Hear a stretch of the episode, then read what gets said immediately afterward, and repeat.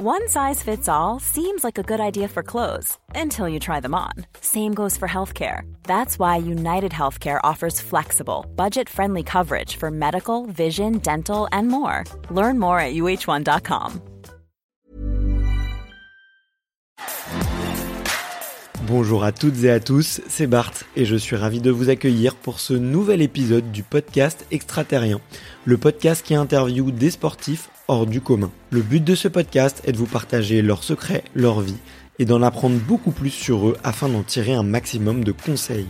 Donc si vous aimez le sport, l'aventure, le développement personnel ou que vous aimez simplement vous inspirer de personnalités remarquables, alors ce podcast est fait pour vous. Juste avant de commencer, j'ai quelques messages à vous faire passer. Si c'est la première fois que vous écoutez le podcast, je vous remercie d'être arrivé jusqu'ici. D'ailleurs, je vous recommande l'épisode avec Mathieu Torder qui a traversé l'Antarctique à seulement 27 ans. D'autre part, si vous ne le savez pas, j'ai beaucoup d'ambition avec ce podcast et je souhaite aller chercher des sportifs de plus en plus incroyables. Et j'aimerais vraiment interviewer vos sportifs préférés. Sachez que l'un des meilleurs moyens de les convaincre de participer, c'est notamment de leur montrer que vous êtes nombreux à adorer le podcast sur les réseaux sociaux et sur les notes iTunes. Donc si ce n'est pas encore fait, allez mettre une note sur Apple Podcast ou iTunes, c'est vraiment ce qui m'aide le plus à inciter des sportifs connus à venir témoigner. Si vous écoutez plutôt sur Spotify, vous pouvez très facilement le partager en story sur Instagram, taguez-moi et je vous repartagerai. J'en profite donc pour vous rappeler le nom du compte Instagram, c'est extraterrien.podcast. Suivez-le et vous y retrouverez les coulisses du podcast. C'est aussi un excellent moyen de me faire vos retours et de me suggérer des invités. Enfin, j'ai aussi créé une newsletter que vous pouvez retrouver très facilement dans Google en tapant extraterrien newsletter. C'est le premier lien qui remonte. J'y partage des bons plans santé, matériel, préparation mentale, des livres, des documentaires qui m'ont beaucoup inspiré. Allez, je ne vous embête pas plus et je laisse place à mon invité du jour. Salut Benjamin. Salut. Euh, bah écoute, j'espère que tu que tu vas bien aujourd'hui. On est récemment euh, déconfiné. Euh, du coup, euh, j'ai cru lire un petit peu dans la presse que tu avais du mal à tenir en, en, place pendant ce confinement, que ça avait été assez dur pour toi. Là, c'est bon, ton énergie se libère un peu? Euh, oui, bah en plus il fait beau, on peut profiter du, du soleil. Après, bon, j'étais j'étais pas trop mal dans les conditions de mon confinement puisque du coup j'ai un tapis roulant, j'ai un home trainer connecté, donc j'étais quand même j'étais bien dans mon garage, j'ai pu m'entraîner correctement. Donc après c'était juste un peu les les grands espaces qui me manquaient. Ouais, je peux comprendre, je peux comprendre. Ça manque vraiment de voir un petit peu de verdure, la nature et et, euh, et des paysages sans fin. C'est sûr que c'était, je pense que c'était le plus dur finalement euh, pour beaucoup de, de, sportifs, en tout cas des sportifs euh, outdoor. Donc donc en tout cas, c'est cool si tu avais du, du matériel. Bah écoute, comme je te le comme je te le disais juste avant, la première, enfin la première question, c'est la tradition sur sur le podcast. C'est un petit peu de comprendre bah, quel est ton premier souvenir de sport? Euh, bah moi, mon premier souvenir de sport, ça va être, euh, en fait, ça va être avec mon père. Ça va être mon père, en fait, parce qu'il était, il était coureur cycliste. Donc, en fait, euh, moi, j'ai été bercé un peu avec le, le monde du vélo, à d'abord le, le, suivre, le suivre sur les courses, puis après, bah, enfin, l'accompagner, lui, surtout en cyclocross, lui garder la paire de roues pour le change, tout ça. Donc, c'est vraiment, en fait, mes premiers souvenirs de sport, c'est, c'est surtout par rapport à mon père. Ok, donc tu l'accompagnais, c'est toi qui faisais euh, euh, son son assistant technique et, euh, tu l'accompagnais. Après j'ai un grand frère, donc le, le, grand frère lui se chargeait du vélo, euh, donc il fallait nettoyer à chaque tour. Il y avait deux vélos et à chaque fois lui on avait un et puis il fallait nettoyer parce que c'était les cyclocross souvent boueux. Et moi j'avais une paire de roues en cas de crevaison sur le parcours, il fallait il fallait être là pour pour, pour qu'il puisse changer quoi. Ah trop marrant et du coup c'est ça t'a donné un peu l'esprit de compétition? Euh, à cette époque-là, je dois dire que quand t'es jeune, ça m'a plutôt dégoûté un peu, surtout du vélo, parce que bah, parce que voilà, on est jeune, on est un peu débile et et puis bah, il faisait froid l'hiver, donc euh, donc euh, du coup ouais, ça te motive pas trop. Tu te dis ouais, je passerai pas tous mes dimanches à faire ça, et puis au fait, au fur et à mesure, ça, bah, tu te laisses prendre par le par le virus du sport. Ouais. À quel âge t'as as commencé à faire du vélo de manière de manière sérieuse? Euh, moi, le vélo, j'ai commencé tard. J'ai toujours fait un peu de vélo parce que voilà, mon père a toujours voulu qu'on qu'on fasse un peu de vélo. Après, nous, c'était pas avec mon frère, c'était pas trop notre envie. Mais moi, j'ai commencé, j'avais 8 ans la course à pied. Euh, donc, j'ai surtout commencé la course à pied. Ça, ça a été plus tard, plus tard le vélo. Ok, ok, d'accord. Et tu, tu faisais de l'athlète du coup, j'imagine? Euh, oui, voilà. Bah, à 8 ans, j'ai commencé la course à pied parce que j'étais asthmatique, donc c'était pour pour développer mes bronches et, commencer à me soigner un petit peu. C'est le médecin qui avait préconisé ça. Ok. Et puis bah au début j'avais pas le droit de faire de compétition, puis pour puis après les entraînements c'était un peu la garderie quoi. C'était pas, j'avais pas cette passion encore. Puis tout doucement c'est quand même arrivé. J'ai vu que sur le sur le fond j'étais j'étais pas mauvais, je prenais du plaisir. Donc euh, voilà, ça a fait son bonhomme de chemin. J'ai fait quelques quelques coursettes euh, par chez moi. Et puis bah j'ai commencé à aimer ça. J'ai commencé à être devant. Donc après bah forcément euh, ça fait effet boule de neige et on veut, on veut aller plus loin. Ok, d'accord, ouais. Et c'est à quel âge du coup que tu, tu réalises ça à peu près? Euh, Je pense que mon plus gros déclic, il a été, euh, il a été en minime 2. Donc euh, minime 2, je saurais même pas dire quel âge, quel âge j'avais, mais euh, par chez moi, il y avait une course qui s'appelait la corrida des cours. C'était le rendez-vous incontournable tous les ans. donc sur la course élite, il y avait sur la course des As, il y avait les meilleurs Kenyans, les souvent les, champions du monde de cross, il y avait Paul Terga, tout ça. Même une ah année, une année quand j'ai gagné, c'est Paul Terga qui m'a mis, qui m'a remis la coupe, donc euh, ça faisait quand t'es gamin, c'est, ça fait rêver un peu. Donc ouais, cette course-là, quand j'étais jeune, je l'ai gagné euh, euh, de minime 2, ouais, je l'ai gagné cinq années de suite en fait. D'accord. Et du coup, je pense que c'est là en fait, de, sur une grosse course comme ça, de, de commencer à gagner, je me suis dit bah tiens, j'aimerais bien un jour porter le maillot de l'équipe de France et, et tenter, voilà, en, bah, à l'époque c'était qu'en course à pied, et voir jusqu'où je peux aller. Et puis en fait, bah, une, une fois en junior, je l'ai eu, et puis après tu te laisses prendre au jeu et tu continues, tu continues. Quoi. Ouais. Et du coup, tu as commencé sur euh, sur quelle distance? Parce que je suis pas sûr d'avoir d'avoir compris. C'est du 5000 euh, bah, En fait, quand tu es jeune, tu fais un peu tout. Ouais, tu fais un peu tout. Après, tu te diriges. Euh, bah, il y avait que le 1000 mètres, je crois, à partir de, de minime. Après, c'est monté à cadet au 3000. Et après, je suis passé, j'ai fait un peu de 1500 steeple. Après, à partir de junior, ouais, je suis passé sur 5000 et, et 3000 steeple. Ouais. Et à côté, je faisais de la course en montagne, euh, qui était souvent à peu près 10 km euh, pour, euh, pour 1000, 1200 de D+. Ok, d'accord. Ouais. Bon, j'imagine que papa derrière derrière toi, il devait pousser un peu pour pour la compète, j'imagine. Ouais. Après, ils m'ont jamais trop poussé. Mes parents, ils étaient bon, ils étaient fiers hein, que que j'ai trouvé ce qui me plaisait. Mais après, euh, voilà, si, si je voulais arrêter, je pouvais arrêter. C'est plutôt moi qui étais motivé. Après, du coup, bah, ils m'ont très vite euh, accompagné. Sans, quand t'es jeune, de toute façon, si t'as pas tes parents euh, derrière toi pour t'accompagner au compte, aux entraînements, pour te payer les équipements, bah, tu peux pas aller très loin. C'est comme pour beaucoup de choses, comme pour les études. Donc, donc oui, ils bah étaient quand même, c'était quand même fiers. Et puis moi, c'était ma fierté, c'est que quand j'étais jeune, bah, dans le journal, on me, on me dénommait sous, sous le fait que j'étais, j'étais le fils de mon père, en fait. C'est plutôt lui qui avait un nom, et au fur et à mesure, bah, bah, j'ai réussi à inverser, inverser les choses, et c'est plutôt lui qui est devenu mon père. Et ça, c'était ma petite fierté. Ouais. Ok, ouais, c'est marrant ce que que t'en parles parce que euh, euh, mais c'est un sujet que je voulais un peu aborder sur le podcast et justement c'est une, une bonne occasion. C'était pas dur pour toi euh, au début en fait d'avoir un, un, papa qui était assez, quand même assez connu dans le dans le milieu, qui a qui a remporté euh, qui a remporté quand même des quelques trophées quoi. Euh, c'est pas quelque chose qui qui mettait la pression ou c'était un truc que tu gardais pour toi et puis tu t'es tu t'es dit un jour un jour ça sera à mon tour? Ouais, je sais pas si ça mettait vraiment la pression. Après en plus il y avait il y avait aussi, euh, il y avait mon grand-père qui était, qui était, qui était juge arbitre, je crois, en vélo. Il y avait son frère, ah un des frères à mon père aussi qui avait fait du vélo. Ils étaient plusieurs à avoir fait du vélo. Donc j'étais, le nom, le nom était assez connu, en tout cas dans la région. Donc euh, oui, après, après ça peut mettre un peu la pression, mais c'était, ouais, j'ai plutôt pris ça comme un petit défi et puis essayer de faire un peu de perpétuer euh, le nom, le nom familial. Ouais. Ouais, ouais, ouais. Non, et puis bah après, j'imagine quand même que ça, que ça aide d'avoir un, un peu quand même des, des parents qu'on fait un peu du haut niveau parce que comme tu l'as dit, tout de suite ils, peuvent s'impliquer, ils peuvent t'accompagner, ils, ils savent euh, mettre des choses en place en fait euh, et ils le font avec euh, avec bonne intelligence généralement et euh, donc euh, donc c'est super cool quoi que tu pu que tu pu avoir accès à ça. J'imagine que ouais, bah c'est bien et puis surtout j'ai pas connu un peu ce qu'on peut voir ouais, sur les terrains de foot, euh, les parents un peu trop présents qui, qui forcent un peu les gamins ou qui, qui sont insultants envers l'arbitre, tout ça. Enfin, moi, c'était plutôt, euh, c'est toujours resté, euh, rester bon enfant et, et c'est sûrement pour ça que j'ai continué et que je suis resté motivé. C'est parce que c'était pas une, une pression telle qui, qui fait que j'aurais pu craquer. Quoi. Ouais, ouais, j'imagine. En plus, ils ont bien fait. Bah, enfin, ils ont bien fait parce que t'es, on va dire, t'as vraiment explosé sur le tard, quoi. Et je pense que ça aurait pu te dégoûter peut-être étant plus jeune.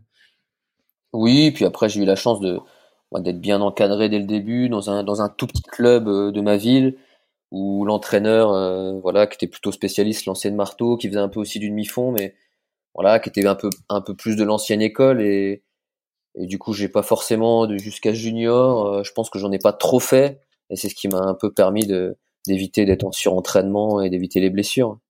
Ouais, ouais, c'est clair que dans sur les tous les sports un peu de fond, euh, c'est comme ça qu'on voit pas mal d'athlètes euh, un peu jeunes qui qui se grillent assez tôt. Et, et à côté de tout ça, l'école, comment comment c'était? Euh, Bah, ça allait très bien. Hein. Du coup, voilà, je brillais un peu sur les épreuves, les épreuves d'endurance, les épreuves d'athlé.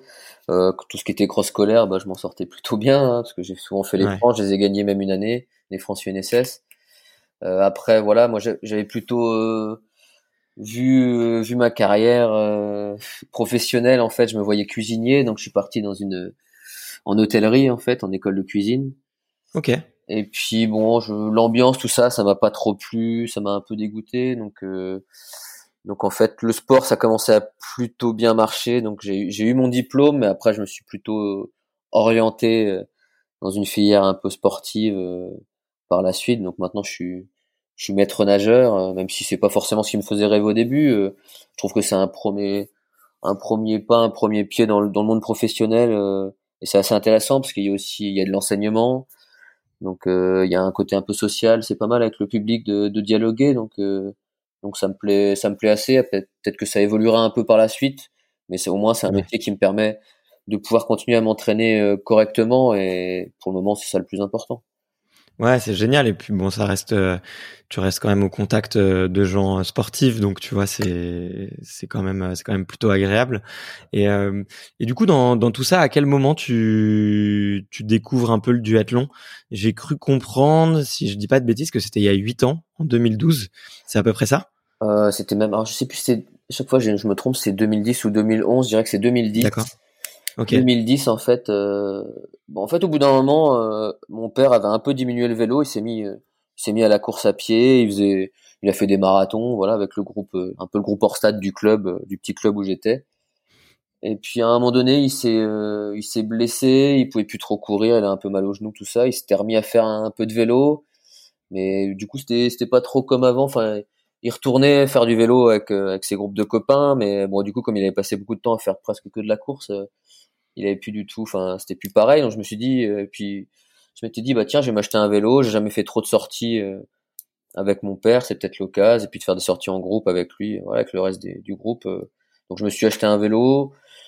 Ça s'est su voilà des gens qui faisaient du duathlon sur Metz l'ont su et mon bah, m'ont motivé à me tester sur un sur une course open en fait euh, à Nancy euh, sur un duathlon. Donc je me suis plutôt mal plutôt pas trop mal sorti. Je dois faire septième de cette course là. Donc euh, donc pour l'année l'année d'après en fait ils ils m'ont demandé d'intégrer leur, leur équipe de duathlon pour le Grand Prix national et, et après voilà là tout a commencé. Voilà je me suis mis un peu plus à rouler, à faire des entraînements vélo et puis et puis au bout de oui au bout de d'un an deux ans j'étais en équipe de France de duathlon. Ah ouais, donc ouais, ça allait, euh, ça allait assez vite finalement à partir du moment où t'as as mis un peu le pied sur une pédale, quoi. Ouais, c'est ça. Bah après, j'étais motivé parce que j'étais vraiment, j'étais une brêle à vélo, hein, donc c'est ça qui me motive encore plus que de progresser à vélo. Et puis, euh, puis, surtout que mon père au début me faisait mal à vélo, donc euh, le but aussi c'était après le coup du journal, bah, le but c'était aussi de, de pouvoir l'attaquer, l'attaquer à vélo. donc ouais, euh, ouais, ouais c'est c'est ce qui me plaît moi dans dans le sport, c'est que c'est de m'entraîner pour voir que que je progresse et me faire plaisir. Donc euh, donc c'est là où j'ai commencé à prendre du plaisir à vélo et puis après en duathlon, bah forcément comme à pied euh, j'avais déjà un petit niveau, euh, fallait juste serrer un peu les dents à vélo et puis après on se faisait plaisir en course à pied. Ok, d'accord. Ouais. Et, euh, à l'époque, tu démarres tout de suite sur euh, la distance euh, classique. Moi, alors pour être tout à fait honnête, moi j'ai fait pas mal de triathlon euh, longue distance essentiellement. Et alors manque de culture, je m'étais jamais informé sur les, les distances en duathlon. Là maintenant, je les connais. Mais est-ce que peut-être pour les auditeurs, tu peux un peu resituer les, la distance que toi tu que tu pratiques et et, et s'il existe un petit peu d'autres distances un peu reines, tu vois, dans le triathlon, on parle beaucoup de la distance olympique et de la distance euh, euh, Ironman. Du coup, euh, comment comment est-ce que ce, ce paysage s'articule dans le duathlon? Bon, duathlon, c'est à peu près pareil. Hein. On est le, le petit frère le, petit frère du triathlon, voire le le petit frère, le vilain petit canard du, du triathlon. euh, voilà, il y a des distances S et M aussi. Après, nous, généralement, les championnats, surtout à l'époque, maintenant ça évolue un petit peu, mais on était plutôt en distance M, donc le, sur les grands championnats, championnats du monde, et avant championnat d'Europe, on était sur une distance de 10 km à pied, 40 à vélo et 5 km à pied. Ouais.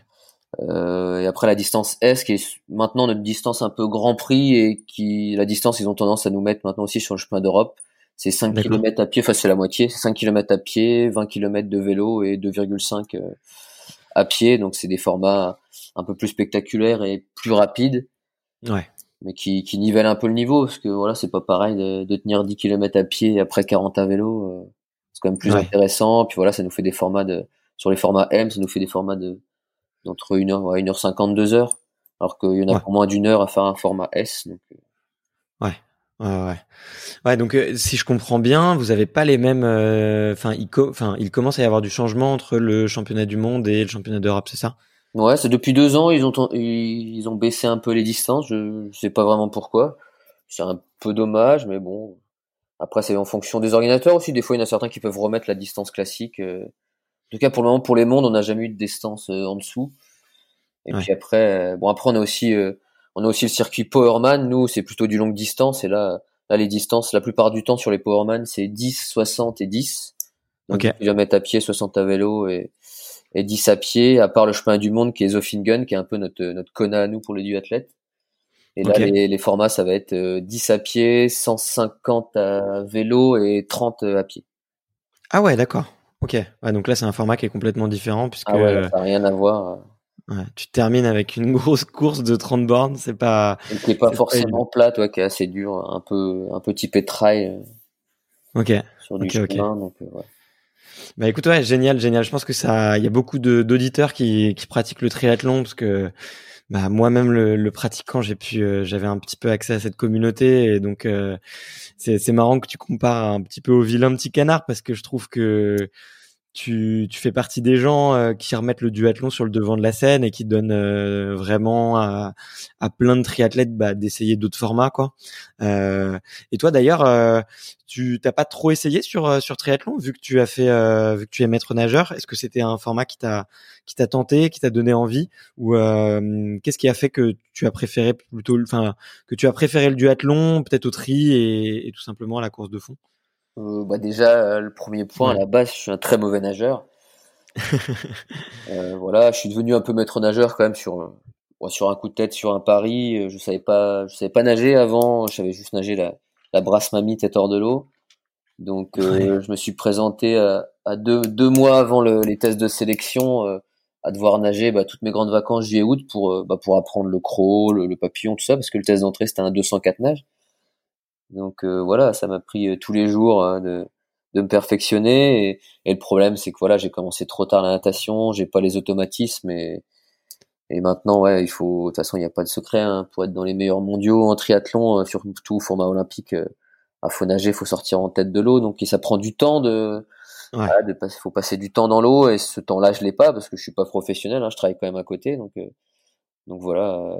Après, je pourrais m'en sortir sur longue distance, je pense, mais et encore là, je suis pas sûr que je pourrais jouer forcément la, la tête de course, ou alors ça se jouerait un peu sur la sur la fin du marathon en Ironman ou sur un half peut-être sur le semi. mais, mais voilà, il faudrait que j'y croie jusqu'au bout et ça se trouve ça se jouerait sur le sprint final euh, sur les 100 derniers mètres parce que parce que j'aurais pris beaucoup de retard au début. Donc, euh, non, puis puis c'est pas voilà, je, je peux l'enseigner correctement. Après, ouais, il faudrait que je passe du temps dans l'eau pour euh, pour prendre du plaisir. J'ai encore pas forcément trop de plaisir en natation. Je préfère déjà progresser à vélo et continuer à progresser en course à pied. Ok. Ok, génial. Bah, en tout cas, ouais, merci pour ta réponse éclairée. C'est vrai que euh, tu fais bien de préciser que effectivement, pour jouer les premières places euh, sur le tri, il faut vraiment euh, avoir été un nageur euh, très jeune parce que ça change ça change énormément euh, de choses. Hein. C'est très difficile d'apprendre à bien nager sur le tard, je trouve. Euh, D'ailleurs, ça me fait penser qu'avec mon fils, je dois l'inscrire au bébé nageur pour la rentrée. mais mais euh, en tant que nageur euh, un peu, euh, enfin même plutôt médiocre, je dois dire, j'aimerais bien que mon fils nage très bien parce que je pense que c'est des derrière, c'est des aptitudes que tu développes à vie quoi en termes euh, capacité euh, cardiovasculaire et respiratoire je pense que tu c'est vraiment super et puis c'est pas pas très agressif hein, pour les enfants. Non, bah, Bref, très jeune, très jeune, c'est bien, c'est un sport porté. et puis les, les, enfants s'en sortent très bien en natation, ils apprennent vite les automatismes, ce que les adultes ont, ont plus de mal à corriger sur des voilà des mauvaises manies, c'est beaucoup plus dur. Donc non, vaut mieux commencer jeune. Et puis même certains triathlètes qui commencent tard vont, vont le dire comparé à d'autres voilà à d'autres qui ont commencé par la natation bah eux vont devoir passer deux fois plus de temps dans l'eau et des fois en fait euh, vont pas forcément gagner beaucoup plus quoi. Ouais, ouais, ouais, exactement, ouais. Ça, c'est, c'est clair. Mais euh, du coup, ouais, tu, tu me fais une petite, piqûre de rappel euh, pour mon fils, euh, et en plus, tu, tu l'approuves, donc euh, c'est que, c'est que j'ai eu bien raison de, de, de l'inscrire au bébé nageur. Mais bon, petit aparté, fini.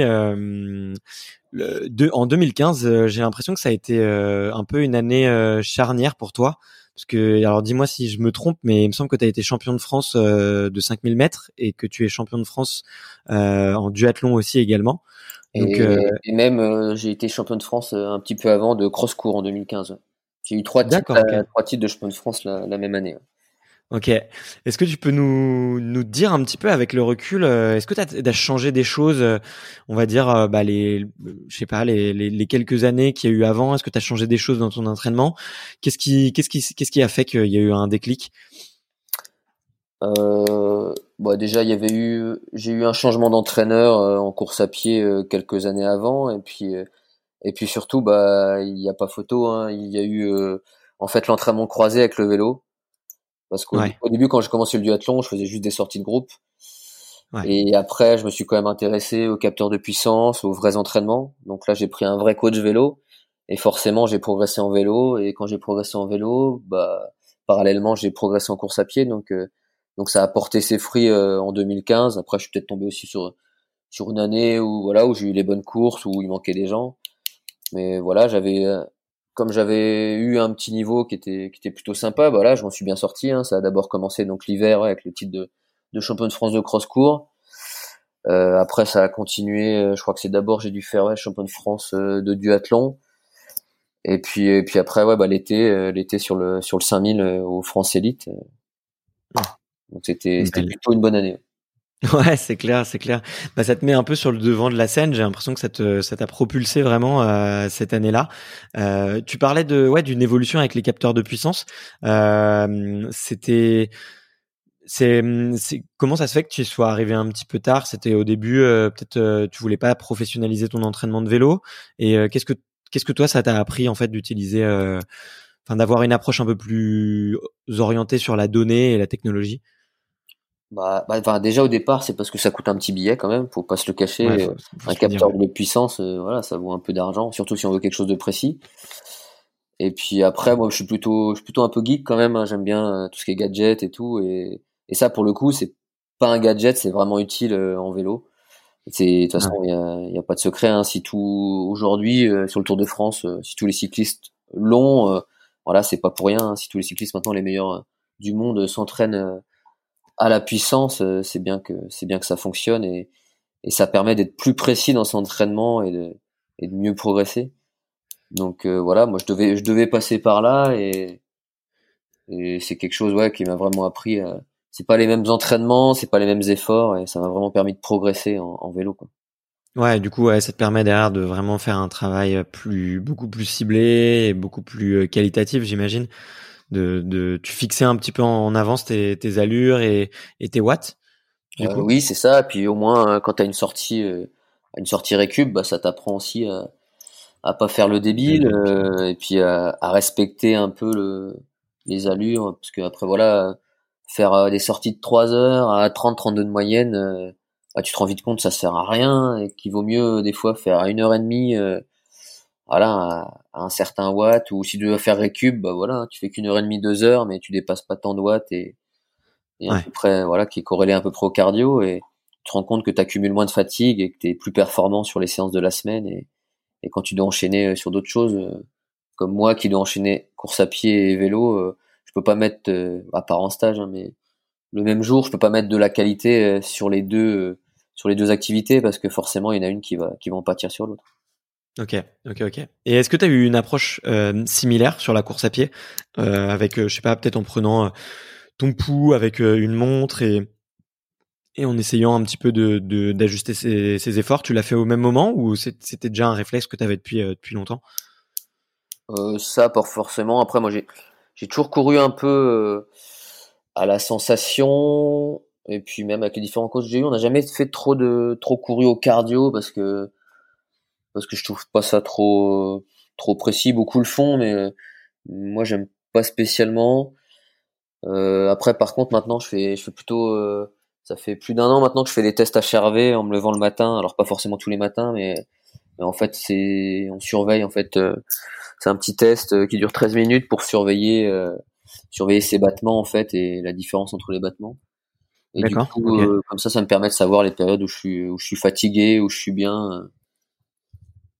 Euh. Donc c'est plutôt là-dessus où je vais, où je vais voir ça par rapport à la, à la récup. Après, non, moi, mes entraînements, c'est plutôt à l'allure que je les fais. Après, je vérifie quand même, euh, quand même mon cardio, mais moi, j'ai tendance à monter, je peux monter très haut, comme redescendre très bas, donc je me fie pas forcément au cardio, je me fie quand même pas mal à la sensation. Ouais. Et puis, et puis ça se passe très bien comme ça. Ok, d'accord. Ouais. Et, euh, et, suite à cette euh, à cette année, du coup, 2015, euh, est-ce qu'il y a des choses qui, qui se débloquent un peu pour toi? Est-ce que j'imagine, bah tu vois, ça te met un peu sur le devant de la scène Est-ce que en équipe de France, tu changes un petit peu de position? Parce que bah en plus l'année suivante, il me semble que tu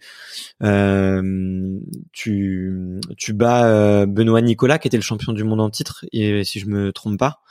Euh, Est-ce que du coup ça te fait un peu changer de posture et tu sens que tu es euh, sur une rampe de lancement et que, et que derrière, euh, derrière les, les, tous les, toutes les étapes vont être, vont être, vont suivre? Bon, bah, je me en, en athlète, ça va pas forcément changer grand chose.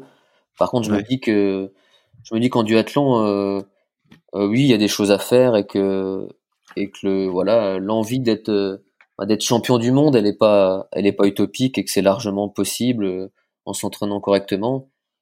Après, bon, je me suis cassé les dents quand même plusieurs fois sur ce championnat du monde, hein, parce que parce qu'au fur, et à mesure, au fur et à mesure des années, bah, je, je progressais, mais du coup, j'avais toujours une pancarte de, de coureur dans le dos, et, et, les gars sur le vélo savaient très bien me le faire comprendre et, et tout faire pour me, pour me faire mal et me faire sauter. Donc, euh, ça a mis quand même un peu de temps, hein, et j'ai dû attendre 2019 hein, pour être champion du monde. Donc euh, voilà, faut, faut toujours y croire, faut, faut pas abandonner, mais faut, c'est dur des fois de, de, rester focus. Ouais. Et toi, euh, t'as rien essayé de, de, changer ou de, de modifier un petit peu dans ton entraînement? Là, je pense à une interview que j'ai eue avec euh, avec Vincent Defrane, qui doit être la numéro 6 ou numéro 7 que j'avais fait, et, et lui, euh, lui me racontait en fait quoi qu'il avait eu, qu'il avait été je crois euh, plus d'une dizaine de fois euh, quatrième euh, sur des circuits de Coupe du Monde et que et qu'il avait un vrai blocage psychologique et que du coup il s'était entouré d'une coach et que ça avait ben, en deux ans tout changé puisqu'il avait été champion olympique de, deux ans après. Est-ce que toi il y a eu justement des, des outils ou des, des, des routines que tu as mis en place un petit peu pour, pour faire sauter un petit peu cette, cette barrière-là et faire sauter un peu ce, ce plafond de verre que tu pouvais avoir sur, sur le vélo? Euh, non, parce que moi en fait j'ai pas trop besoin. Enfin, mentalement, je me, je suis toujours assez fort. J'ai pas de, j'ai pas de soucis là-dessus. Euh, j'y ai toujours cru. Après, à chaque fois, ça vraiment, ça se jouait vraiment à pas grand-chose pour euh, pour que je puisse y arriver. Ou des fois, il y avait pas les conditions de course. Après, voilà, le problème c'est qu'il fallait, il fallait qu'à vélo j'y passe du temps et il me fallait peut-être aussi du temps de récupération que j'avais pas parce que je travaillais encore, je travaillais 35 heures 35 heures par semaine. Plus les, quand j'étais de week-end, on fait un week-end sur trois à la piscine, donc je faisais des semaines à 43 heures. Quand j'étais de week-end, donc euh, ça prend, ouais, ça prend du temps de tout, tout gérer, tout classer les entraînements, placer. Donc euh, après, donc ça fait maintenant deux ans, même trois ans que, que j'ai la chance d'avoir un aménagement. Donc en fait, c'est surtout ça qui a fait que, bah, que derrière j'ai pu encore progresser. C'est, c'est l'aménagement d'horaire et, et, le fait d'être détaché un petit peu euh, voilà, travailler 20 heures semaine, bah, c'est, c'est toujours mieux que de travailler 35, 40. Ouais, c'est clair. Bah, c'est 15, 15 heures qui sont précieuses. Euh, que je passe à l'entraînement ou que je passe à récupérer, ce que je faisais, je faisais pas avant. Quoi. Ouais, c'est sûr que sans récupérer, c'est c'est plus dur. Tu m'étonnes. Et euh, notamment là, je regardais il y a pas longtemps un, reportage sur euh, les Kenyans et et j'étais surpris de voir que en fait ils dormaient, euh, certains dormaient euh, jusqu'à trois fois par jour. Quoi, ils faisaient trois siestes. ils se lèvent le matin, ils font leur ah bah ils font leur entraînement du matin. Hein. Bah, nous, ça nous arrive aussi en stage, en stage triathlon avec le club. Généralement, on se lève à 6 heures, 6 heures, 6 heures et quart pour pour être à 6h30 à la piscine à Jeun. On, on va déjeuner à 9 heures. Souvent, on refait, on refait une petite sieste derrière parce qu'on est un peu fatigué. Et puis ouais, la séance à pied va être vers 10h, 11h. Et puis après ça, ça remange le midi, ça refait une petite sieste et puis ça enchaîne par la sortie vélo quoi. Donc ouais, je comprends très bien. Après, en vrai, quand on fait un stage que de course à pied, on a vraiment comparé à un stage de triathlon, euh, la course à pied, euh, même quand on double euh, tous les jours, on a beaucoup beaucoup de temps libre.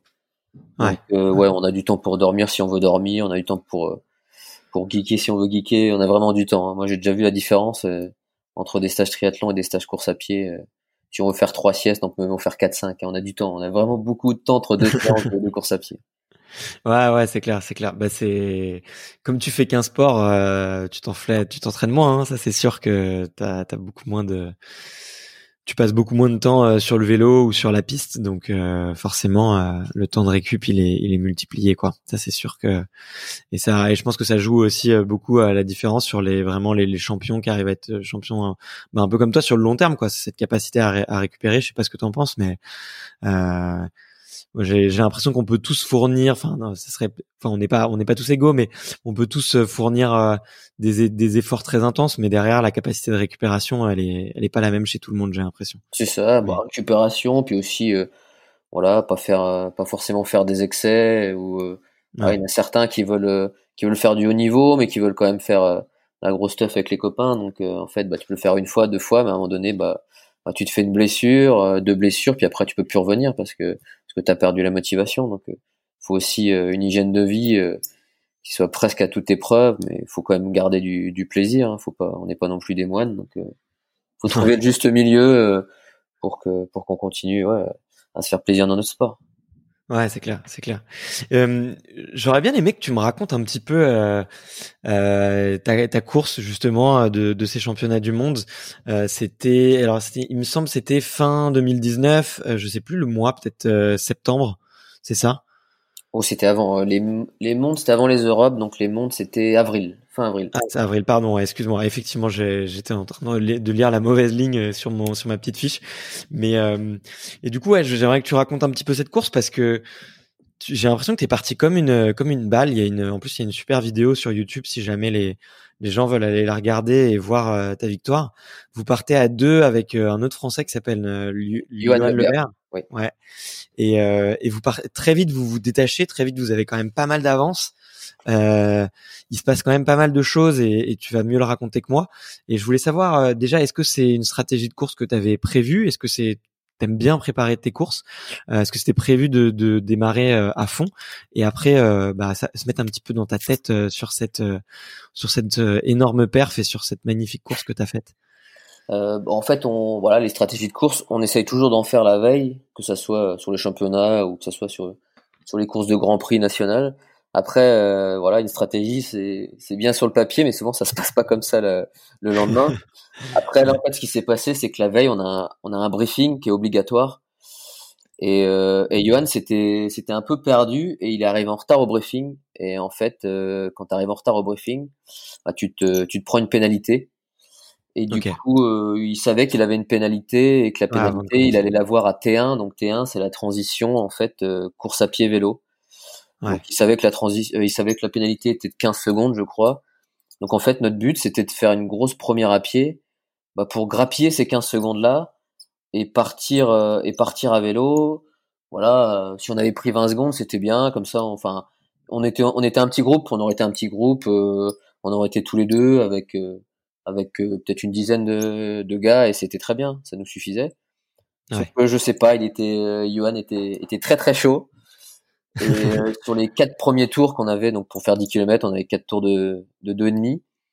le premier tour, il était, il avait des jambes de feu et, et moi, j'ai pas pu passer une seule fois à ce moment-là. Euh, j'ai dû faire deux bornes derrière lui. Euh, il avait vraiment un, un gros gros rythme, donc c'était plutôt impressionnant. Donc deuxième tour, c'est moi qui fais le rythme. Du coup, bah, comme je l'avais gardé un peu en mémoire, j'ai bah, j'ai gardé un peu le même rythme.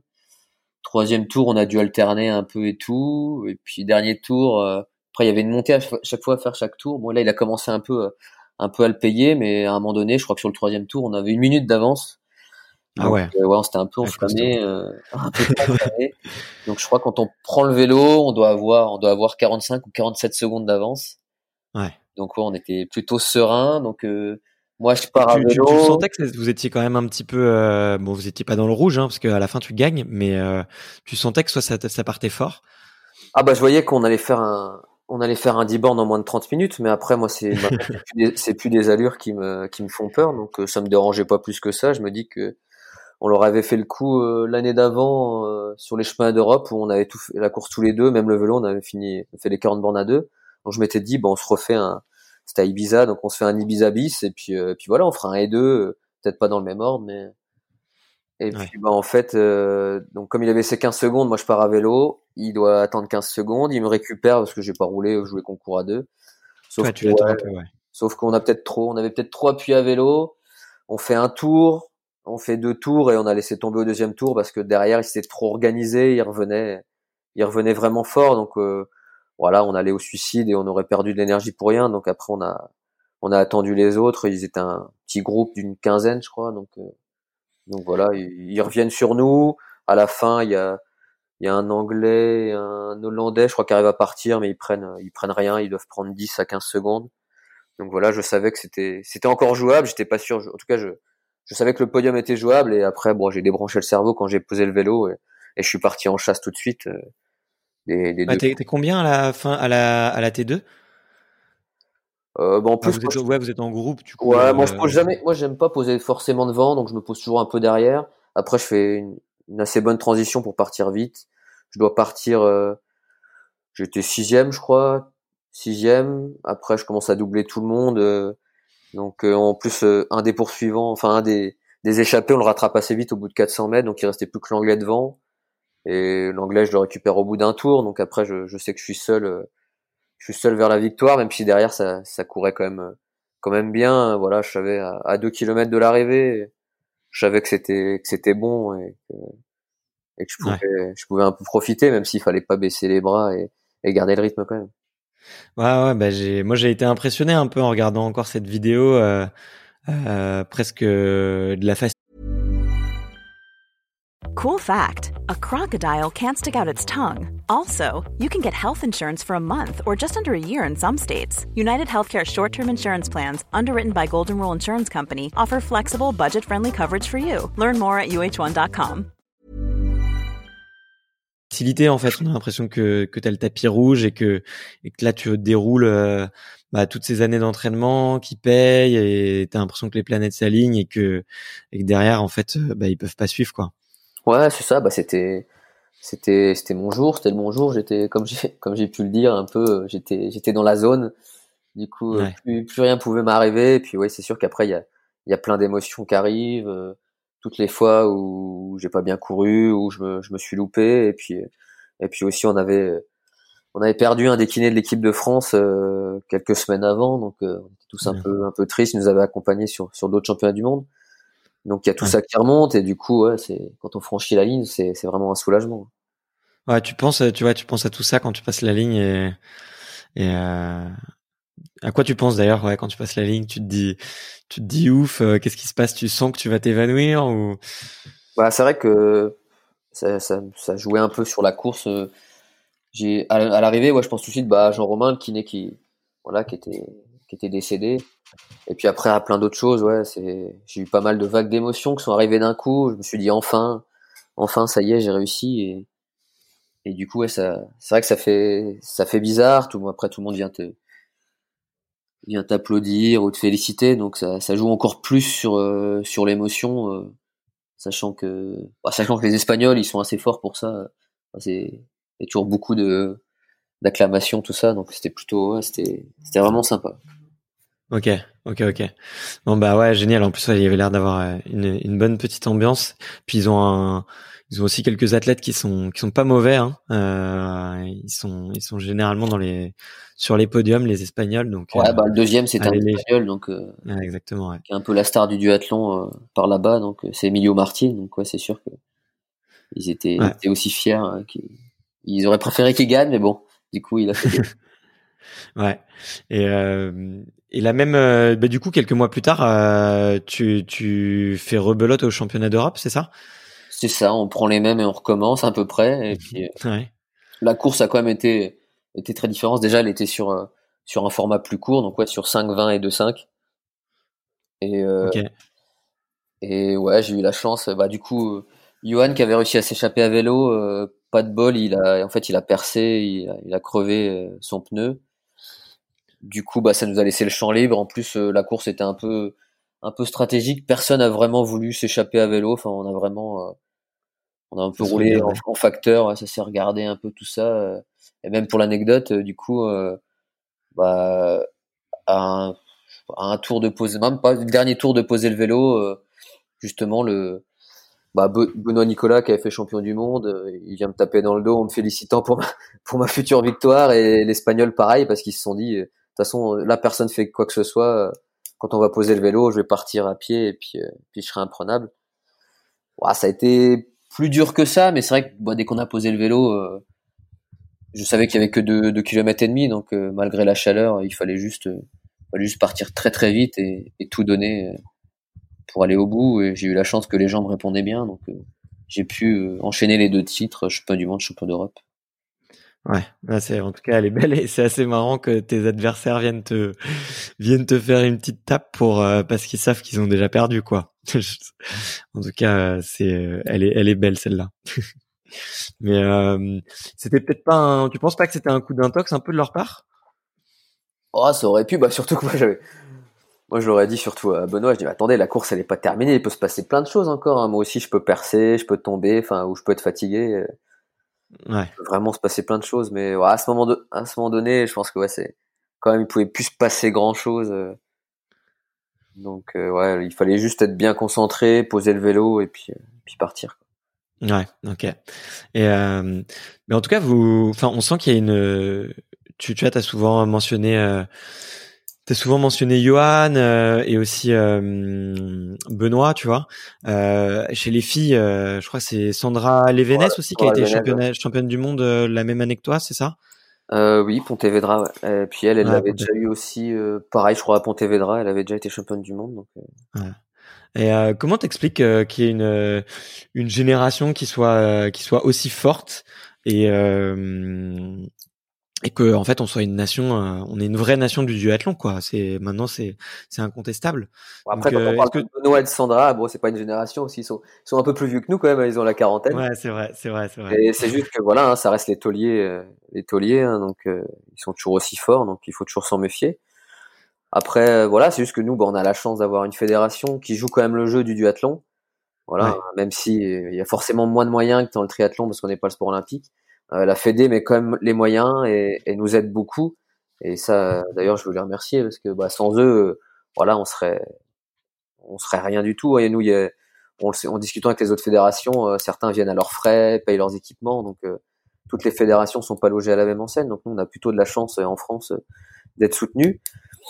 Et du coup, bah, grâce à ça, forcément, bah, ça nous permet de, de parfait. Hein. On est tombé on est tombé sur les bons athlètes qui font que que ça permet de faire des, des courses, euh, souvent des courses d'équipe, euh, et derrière, euh, voilà, ça paye. Ouais, c'est clair, c'est clair. Bah en tout cas, merci de, de les remercier parce que bah, j'ai pas toujours eu, enfin tu vois, selon les sports, il y a pas toujours le même son de cloche sur les sur les fédés et sur l'investissement finalement que mettent les fédérations dans les dans certains sports et en tout cas, bah voilà, c'est bien de féliciter quand quand le travail est bien fait, que les moyens sont là et que derrière le travail paye. Plus, mais mais ils sont quand même euh, ils sont quand même très présents et, heureusement qu'ils sont là et que la fédération est là. Sinon euh, sinon le duathlon resterait un sport euh, un sport très mineur. Donc donc on a quand même de la chance. En plus on est souvent un peu sur la sellette parce que comme on est le sport, sport olympique, on est quand même considéré sport de de haut niveau, mais il suffit d'un rien pour ce que ça bascule. Donc donc pour moment on est quand même privilégié. Ok, ok, trop cool. Et bah dis-moi si je me trompe, il me semble avoir vu une couverture de magazine mars 2020, donc juste avant le confinement, euh, où tu es devant euh, un des frères Bromley. Ouais, exactement.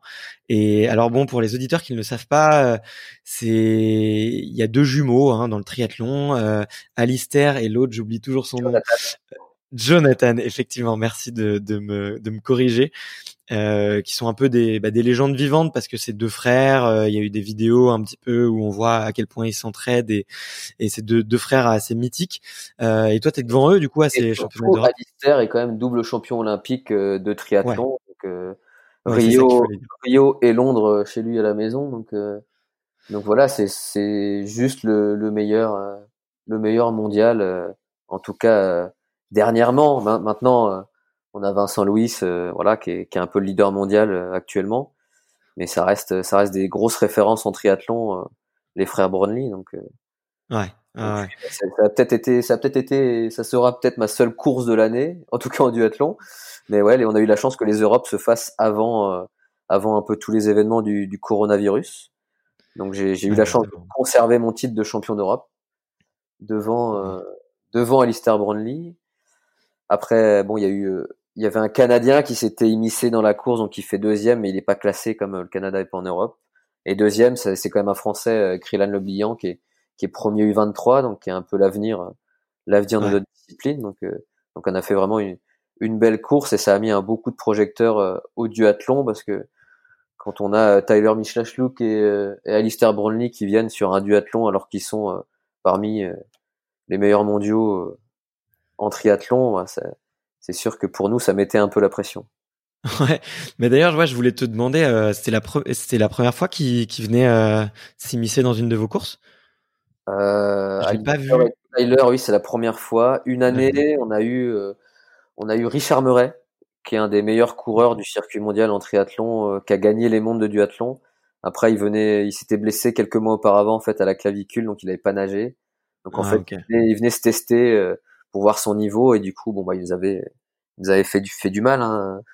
donc ouais il avait il avait gagné cette année-là mais après ça arrive assez souvent que quand c'est à la maison chez eux quand ça a été euh, au Danemark on a eu aussi un, un triathlète voilà du circuit mondial euh, qui est venu et qui a gagné en plus devant au sprint devant devant Johan donc euh, c'est pas tout le temps qu'ils viennent mais bon voilà sur certaines occasions ils viennent et et voilà, on se fait, on se fait chambrer sur des triathlètes, donc on est quand même assez fier quand, quand un duathlète gagne un duathlon.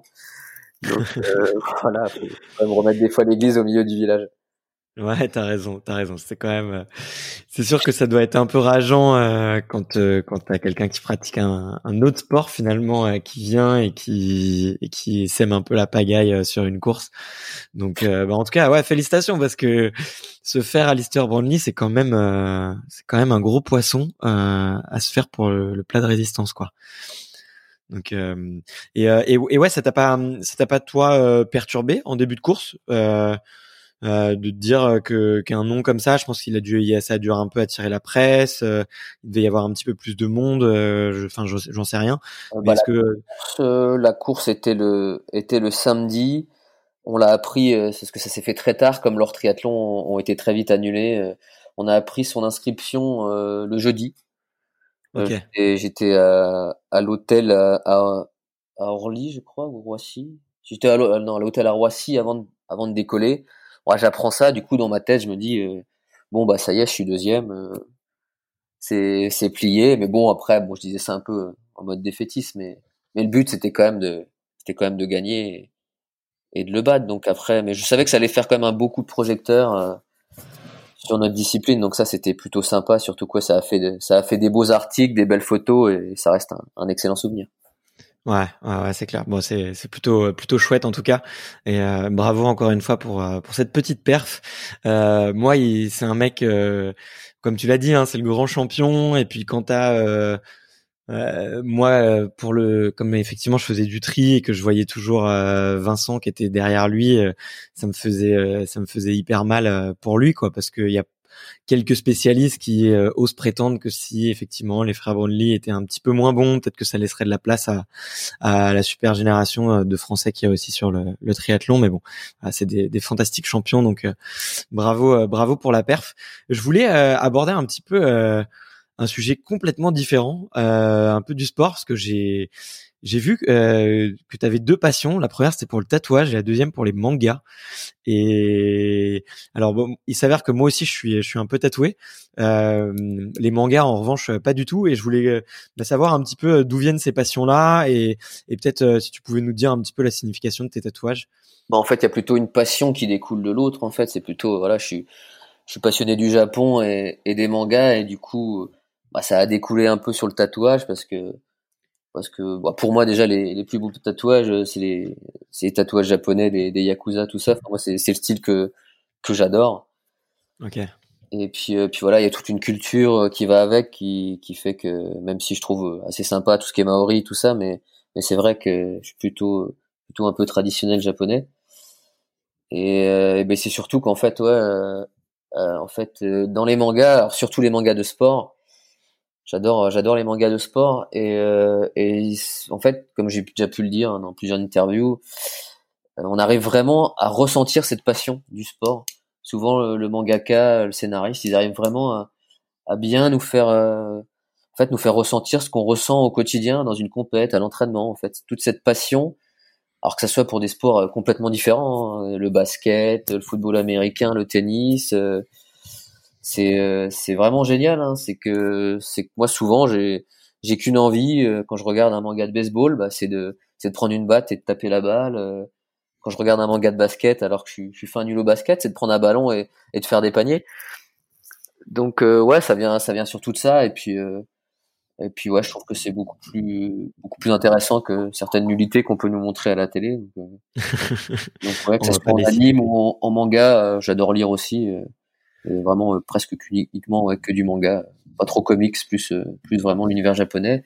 Et comme euh, bah, dans cet univers-là, souvent, bah, il y a des personnages qui sont tatoués, où ça va ça va un peu de pair tout ça, et où ça va de pair avec la culture japonaise.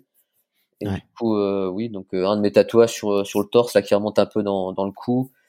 Euh, bah ça vient de ça vient d'un manga ça vient de Dragon Quest donc en, en France c'était c'était Fly du coup c'est c'est son symbole à lui euh, et puis sinon, c'est plutôt voilà sur mes sur mes articulations, donc les, les deux coudes et les deux genoux, euh, c'est des en fait c'est des soleils avec à l'intérieur un, un kanji japonais euh, qui symbolise chacun un élément, donc l'eau, le feu, la terre, l'air. Et c'est vrai que ça fait des années que je me dis que que je vais faire les bras en manchette japonaise ou en tout cas en assimiler assimiler manchette japonaise. Et, pour le moment j'ai toujours un peu retardé l'échéance en plus en bossant la piscine c'est un peu compliqué mais, euh, mais c'est dans l'idée. Après, il faut que je finalise un peu les, les dessins, l'envie, mais ça, ça se fera, ça se fera certainement. C'est toi qui les dessines à chaque fois ou euh, pas complètement. Après, je, je me fais, je fais, je décalque beaucoup. Je fais, je prends l'inspiration, mais euh, ok. Mais oui, j'essaye quand même de que ça, que c'est une signification pour moi et que ça devienne, ça soit du perso quoi. Ok, d'accord, génial, génial. Et, euh, et parmi tous les mangas que tu as, que as lus, moi je connais pas du tout cet univers. Si tu devais me recommander un ou deux mangas euh, qui te qui te justement qui retranscrivent vraiment euh, l'univers du sport et la passion pour euh, pour le sport, ça serait lesquels que tu me recommanderais en, en priorité? Oh, Il y en a tellement. Après à la base, mon, manga culte, c'est ça reste quand même l'univers de, des Chevaliers du Zodiac, qui est pour le coup un manga de sport. Mais euh, mais dans les dans les basiques bah, dans les basiques, par exemple pour le basket, euh, un ancien manga qui, qui, est Slam Dunk, qui est vraiment, euh, qui est vraiment génialissime parce qu'il mélange un peu, un peu des loupards, tout ça, mais aussi avec cette passion du basket. Et, euh, et sinon, euh, ouais, sinon de toute façon c'était cultissime. Enfin, Olivier Tom, Captain Tsubasa, du coup, c'était vraiment le football, c'était, c'était cultissime et ça, il y avait une réelle, une réelle passion. Après, maintenant, il y a des choses plus récentes qui sont, qui sont tout aussi bien en ce moment, il y a IQ qui est sur le qui est sur le volet et qui est vraiment qui est vraiment très bien. Et alors que le volet, on a eu plutôt Jeanne et Serge et d'autres choses comme ça qui, qui sont qui sont bien aussi. Hein, mais là, ça reste un peu plus masculin et du coup, ça donne vraiment envie euh, parce qu'on trouve souvent que le volet c'est un peu féminin.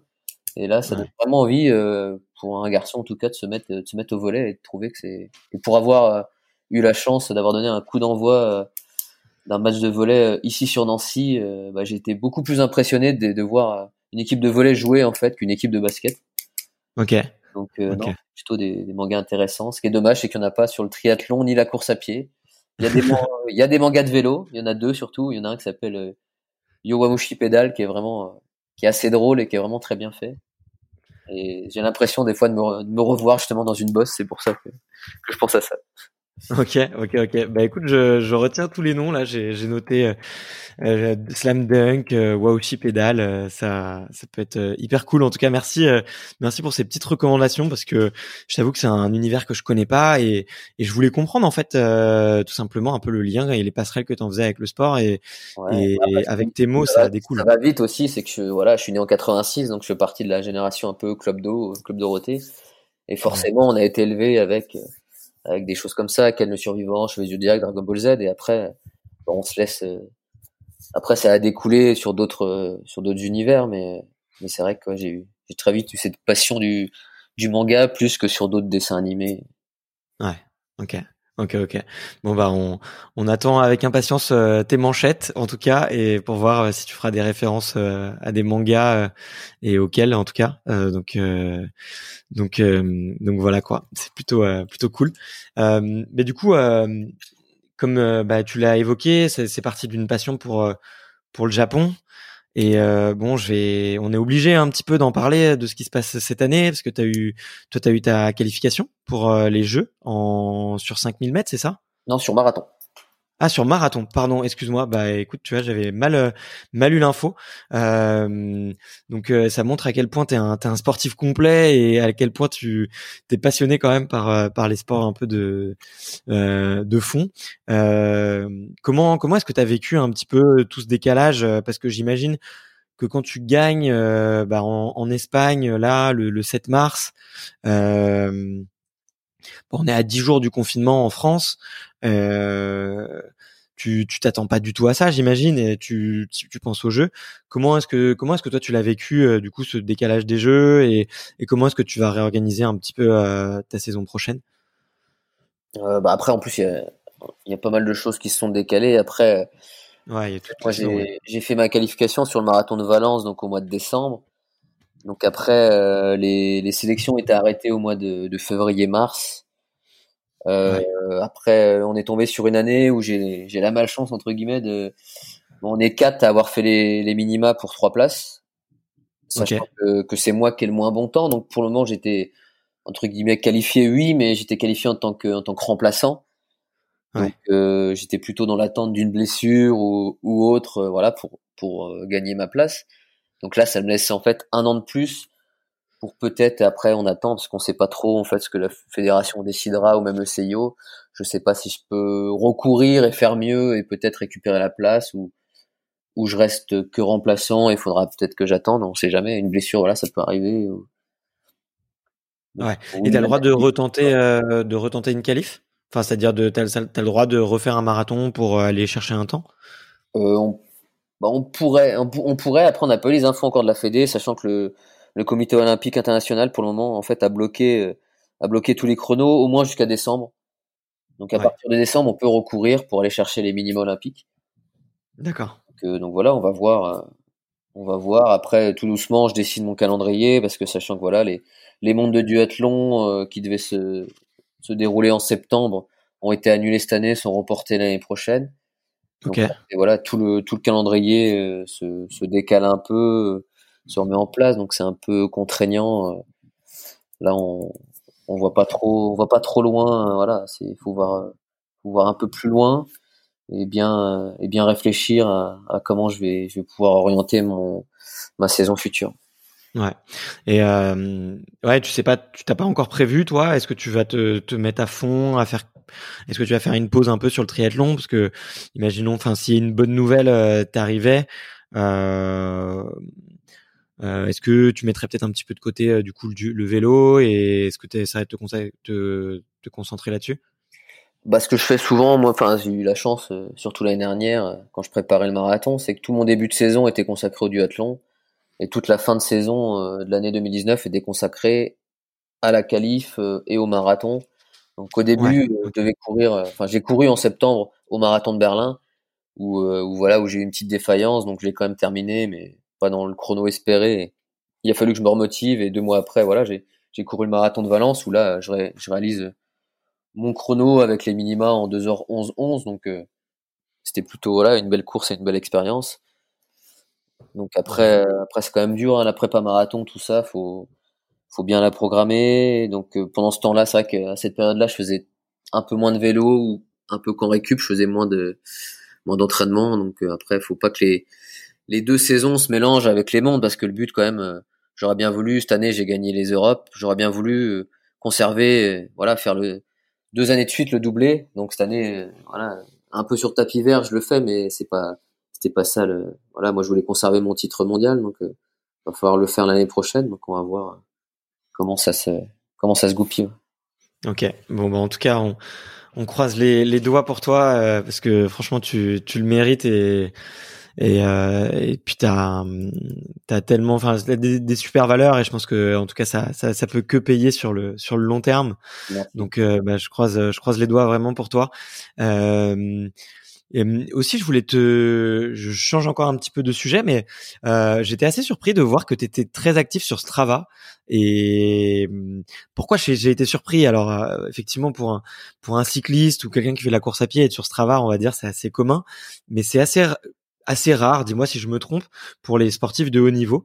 Euh, j'ai vu très très peu de sportifs de haut niveau qui, qui, qui étaient dessus et je voulais savoir un peu toi quelle était ta démarche, est-ce que tu t'en est-ce que c'était pour, euh, tu te servais vraiment de l'outil pour traquer tes, tes entraînements, ou est-ce que c'était peut-être, euh, je sais pas, peut-être euh, pour faire de l'intox sur tes euh, sur tes concurrents C'est quoi, c'est quoi la démarche derrière ça, se fait de plus en plus. Maintenant, il y en a beaucoup quand même maintenant qui, qui sont sur Strava que ce soit les, les coureurs du Tour de France ou euh, d'ailleurs ils nous, ils nous font mal euh, ils nous font mal euh, ouais c'est vrai que ce... ouais. mais mais je trouve que Strava en fait c'est un peu le réseau social du sportif c'est c'est plutôt sympa voilà moi je m'en sers pour des fois voilà c'est plutôt sympa d'aller d'aller chambrer les copains et de leur prendre l'enseignement ou mais après moi je m'en sers aussi quand je suis en déplacement autre part pour voir un peu bah, ou courir découvrir un peu des endroits c'est vrai qu'il suffit de regarder un segment, enfin on regarde le nom, tout ça. Bah tiens, il y a des escaliers ou là il y a un tour de parc euh, plutôt sympa. Bah tiens, je vais aller courir là.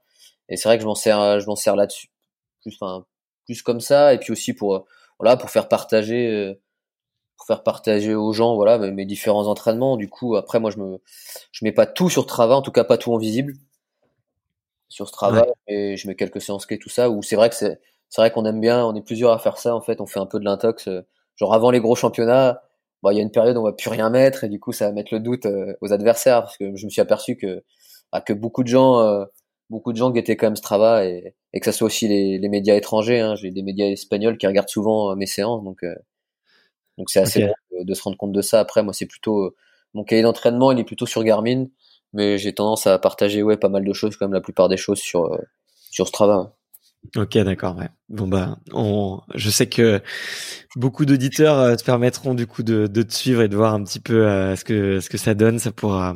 Je sais qu'en plus ça fait toujours plaisir aux sportifs de de voir d'avoir un petit coucou des, des auditeurs. Donc euh, donc, euh, ok, très cool. On se retrouve, on se retrouve sur Strava. Euh, mais écoute, juste avant de, de terminer un petit peu l'interview, j'ai des, des, questions un peu euh, euh, qui sont suggérées par les, les auditeurs. C'est des questions un peu fun. Euh, ça te dit de te prêter au jeu? Ouais, pas de souci. Allez, la première, c'est de savoir est-ce que tu avais une une idole quand tu étais plus jeune? Euh, non, c'est vrai qu'on me pose beaucoup la question. J'ai jamais vraiment eu de, jamais eu vraiment de sportif ou de personnalité que j'idolâtrais.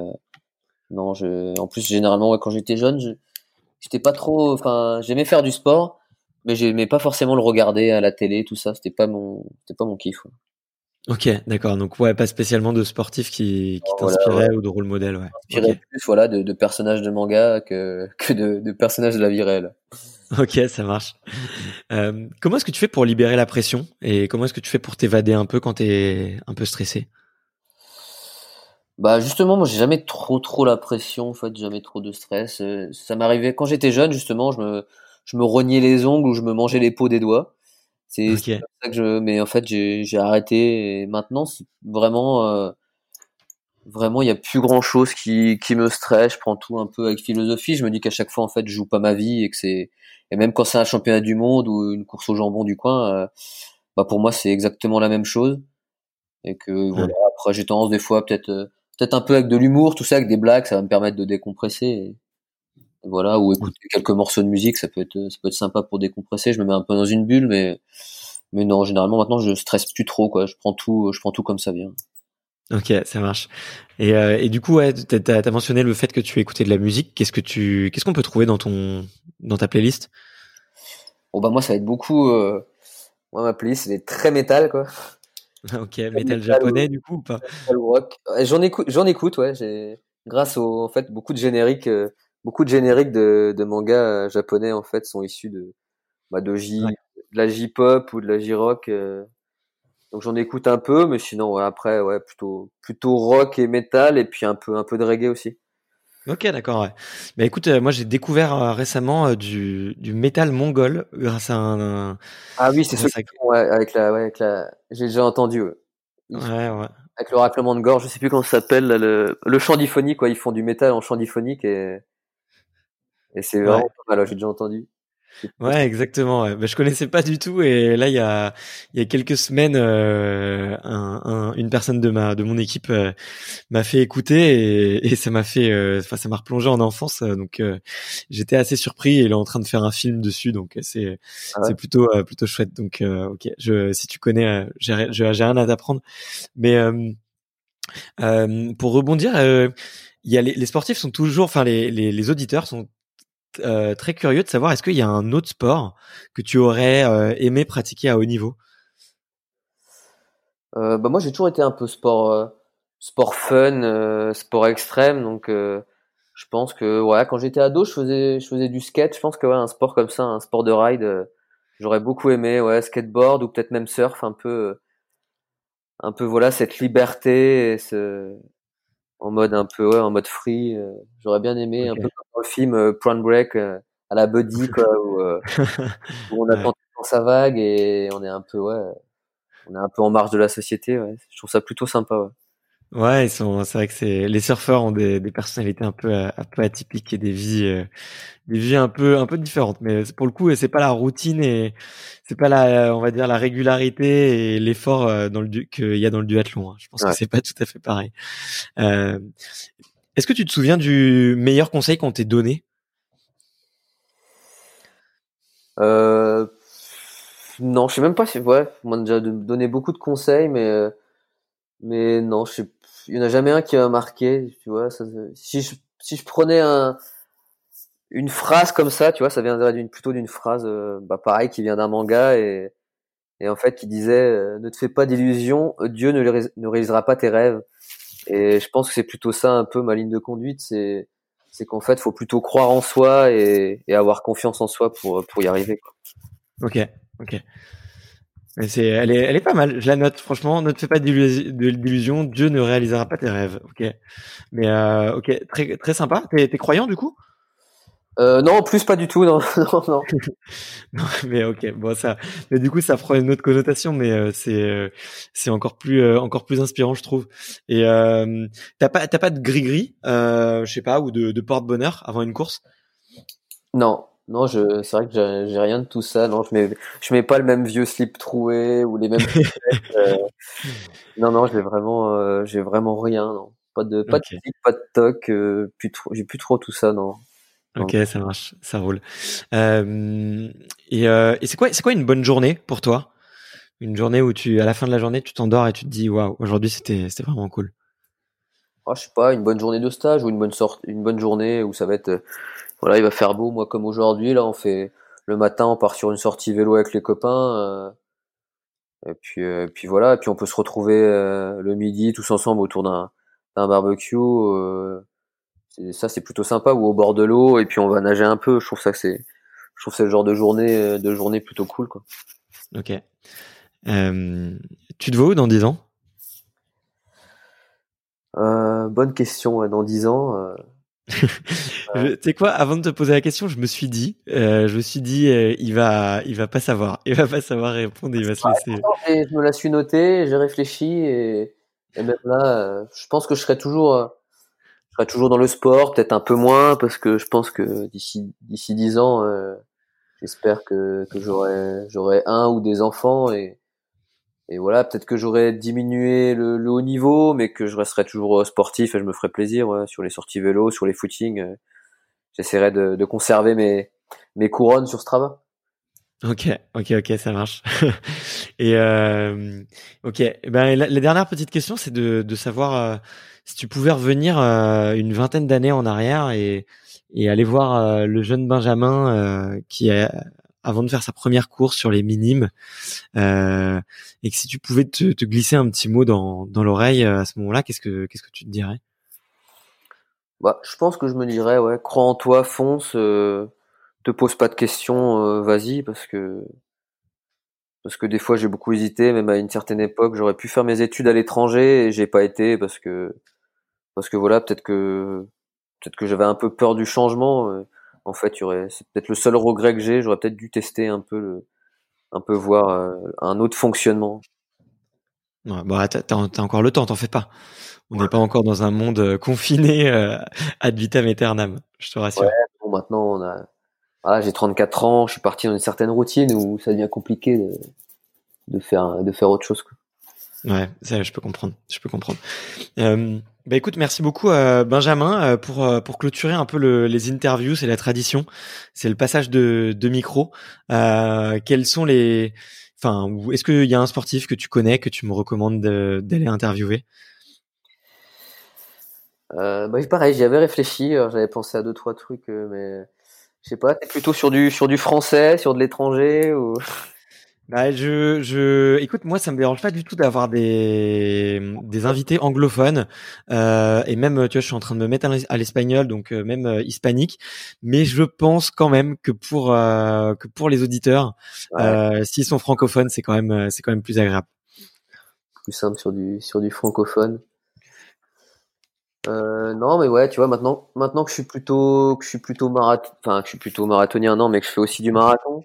Ouais, peut-être aller interviewer quelqu'un, euh, quelqu'un qui est sur le marathon et euh, voilà, qui perce après chez les Français. Bah, tu vois, on est trois à avoir fait les minimums olympiques, donc euh, pas Sanchadi ou Nicolas Navarro ou même ou même Morad Amdouni, tu vois, quelque chose.